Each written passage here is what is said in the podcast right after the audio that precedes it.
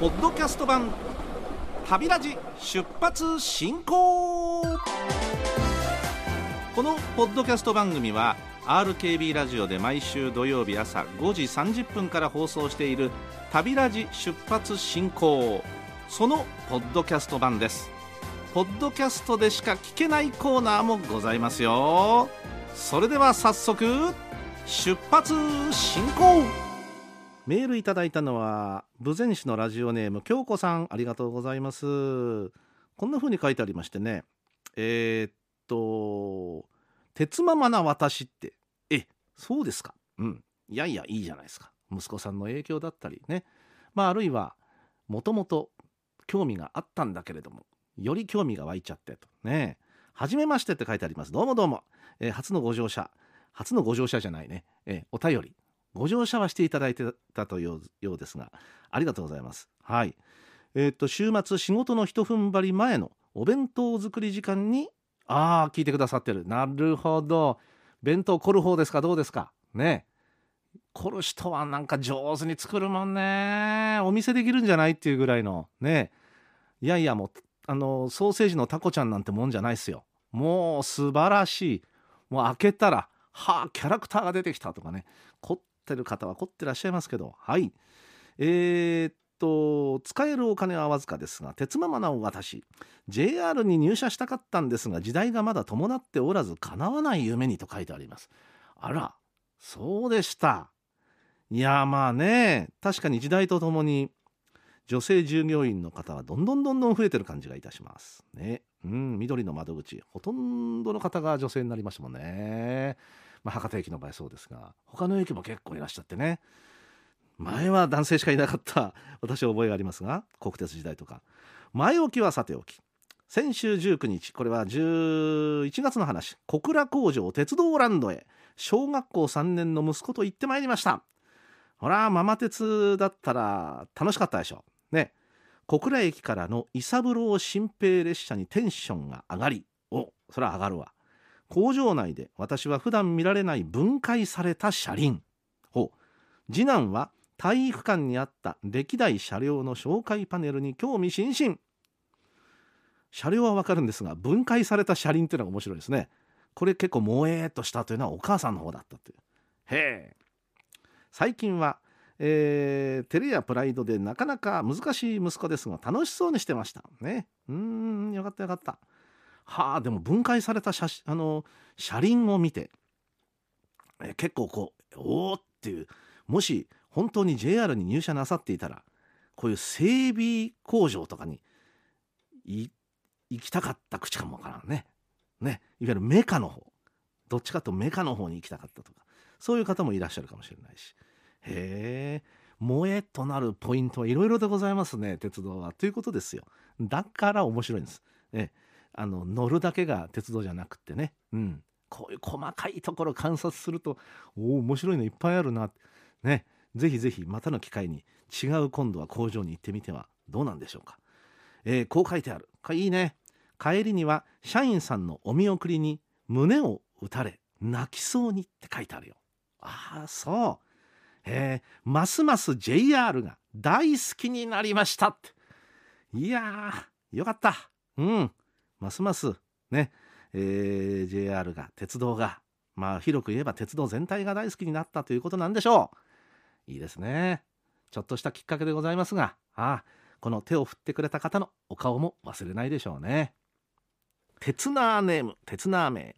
明石新さんありがとうございます。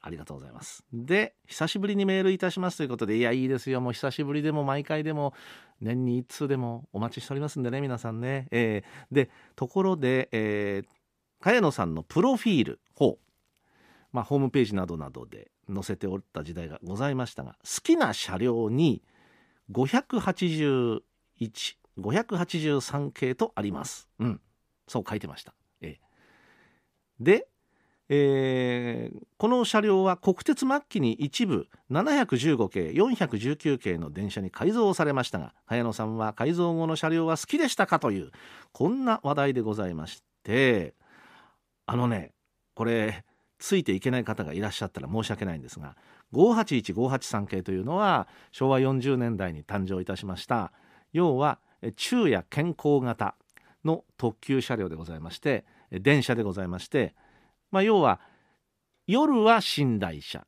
そして昼は座席車というですね両方の顔を持つという意味で私は非常に好きな車両なんでございます。よくぞこれ考えたよねというね。ええだって座席をひょいひょいひょいとこう伸ばしてベッド状にしてそれが寝台になって上から2段目3段目が降りてくるわけですよ。これを片付けますっていうと下の椅子だけが残って座席車になると。よう考えとるね、えー、乗った経験もございますし大好きでした。ところがこの方おっしゃるように、えー、なんと国鉄の終わり頃には改造されたじゃあどうされたかっていうと、まあ、まず車体の色が塗り替えられてしまったっていうのは大きな変化なんですが一番の変化はあ中がですね要は通勤型の車両のようにちょっと一部横座りのロングシートになったりとかあ当然つり革がついたりとかそういう改造が施されまして中に入るとあれって感じなんです。で私は正直なところうん好きじゃなかったですね。えー、だってあんな特急の格上の車両がなんでこんな風になっちゃうのと。でこの方こう書いてます、えー、寝台車を近郊型にと驚いたとともに当時高校生の私でも国鉄って新車を作るお金もないんだな。そう思いました。うん本当よね。流用するのはいいことだけど新しいの作ればいいのに、まあ、私はあの583系581系好きだったんで車両の中に立ち入ることができるという利点はあったんだけどやっぱり変わり果てた姿はあまり見たくなかったですね。うん、やっぱりあのクリーム色の車体に新幹線と同様窓の周りが濃いブルー。にこう塗られて精悍な感じの車両がですよ。うん細いグリーンの1本のラインに変わったんですが、まあ、それはまあそれだけでもちょっとショックだったのに中まで随分変わっちゃったっていうのがね。うんだったです。はい。まあでもこれは仕方がないです。運命ですからね。今はもう走ってない車両なんで、えー、まあそうやってこう改造されていくっていうのは、まあ、当然のことなんですけれどもちょっとこれは考えさせられるというかね。寂しい感じがしたな。全盛期を見てるだけにね。これは他のことでも置き換えられることなのではないかなと思ってメールご紹介いたしました。ありがとうございました。ちなみにこの車両九州鉄道記念館に生態保存されてますので今でも見ることは可能なんです。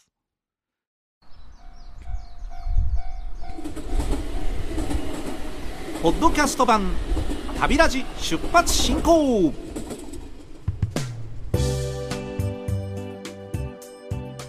車掌茅野の鉄道コラム。今回は去りゆく車両たちパート2でお話ししていきたいと思います。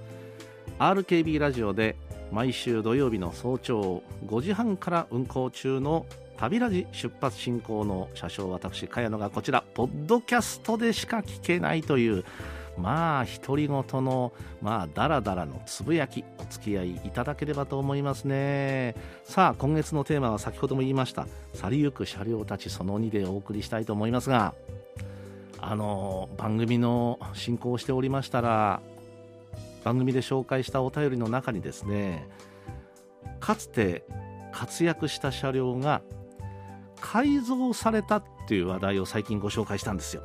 最近っていうのは12月の放送なんですがでやっぱりね思い出すことがいっぱいありますね。で当然国鉄時代の車両が今も JR で走ってます。でこちらは大変貴重な存在ではあります。でかつての例えば色ね、えー、で走っている車両もあれば全く色が変わってしまっている車両もあると。でこれは各 JR になって、えー、各地方地方でいろんな色をつけていったというのはまあやむを得ないかなと思いますけど不思議なものでやっぱり身にまとう服が変わりますと人間もそうでしょう。違う人に感じませんか？色が変わるだけで随分と車両のイメージって変わっちゃうもんなんですよね。まあ、しかも例えば街を走っている車なんかはまあ大体一色である場合がほとんどですよね。白黒あるいはグレーとかね、えー、シルバーとか。えー、鉄道車両の場合は1色ってことが、うん、なくはないけどやっぱりどっちかというと2色3色使ってる。これでやっぱり変わると随分違います。まずそれが一つ。それからもう一つは形自体が変わってしまってる、えー、形外見は一緒だけど内装が変わっちゃった。ね。内装が変わってしまってまあかつては寝台車だったのにその面影なく何か変わっちゃったななんていうこともあればね。それから例えば横から見て、えー、お客さんの出入りするドアが2箇所だったのが3箇所になった。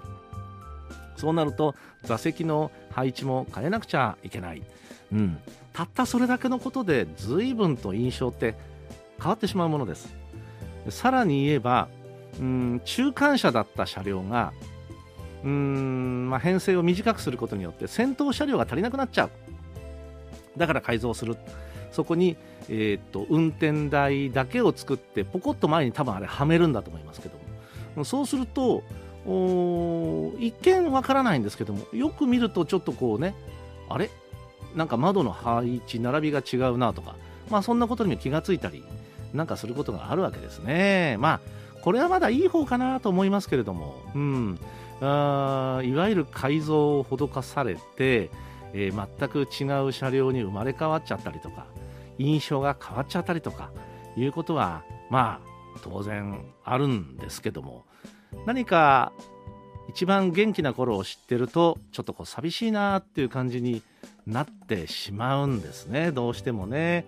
だけど物は使っていると当然うん老朽化していくのは当たり前ですから、まあ、それを、まあ、最小限に食い止めるという方法でもあるし、まあ、それから、えー、ある資源をもっと有効に活用しようというそんな再利用の考えでもあるのでそういう流れになるのは致し方ないかなとは思うんですよ。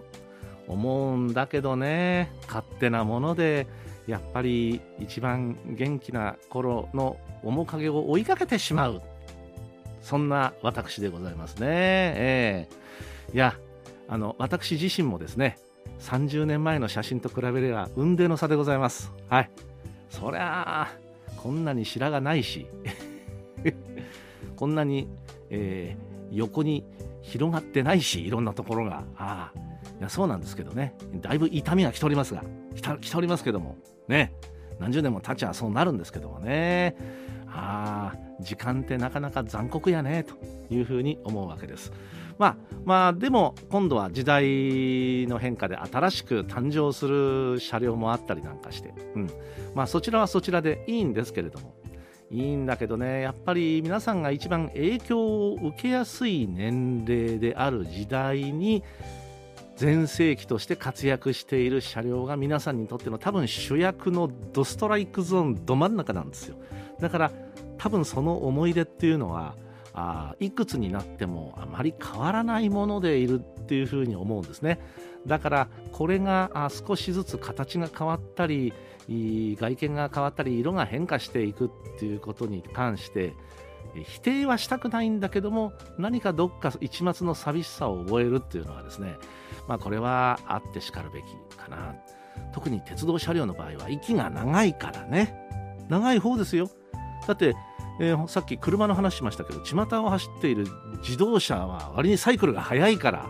はい。ねだって3年4年で買える人なんて結構珍しくないですから。どんどんどんどん古くなっていってしまうんで日本車はどんどんなんか新しくなってるな。それとは比べるとやっぱり鉄道の車両は随分と長持ちしてるわけですからね。余計にそんなことを考えたりいたしますね。次の回でまた車両についてはお話ししましょう。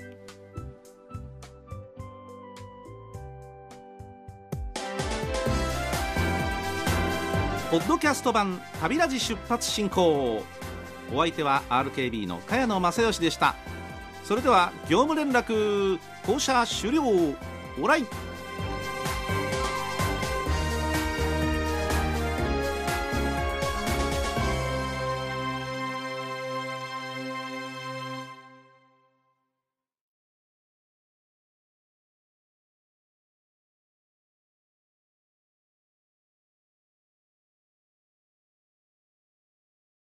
ここで Google ポッドキャストをご利用の方へお知らせです。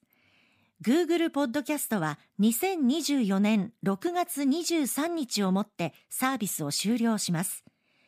引き続きこの番組をお楽しみいただくには、ラジコ、Apple Podcast、Spotify、Amazon Music、YouTube Music、いずれかのアプリをご利用ください。これからも RKB ラジオのポッドキャストをお楽しみください。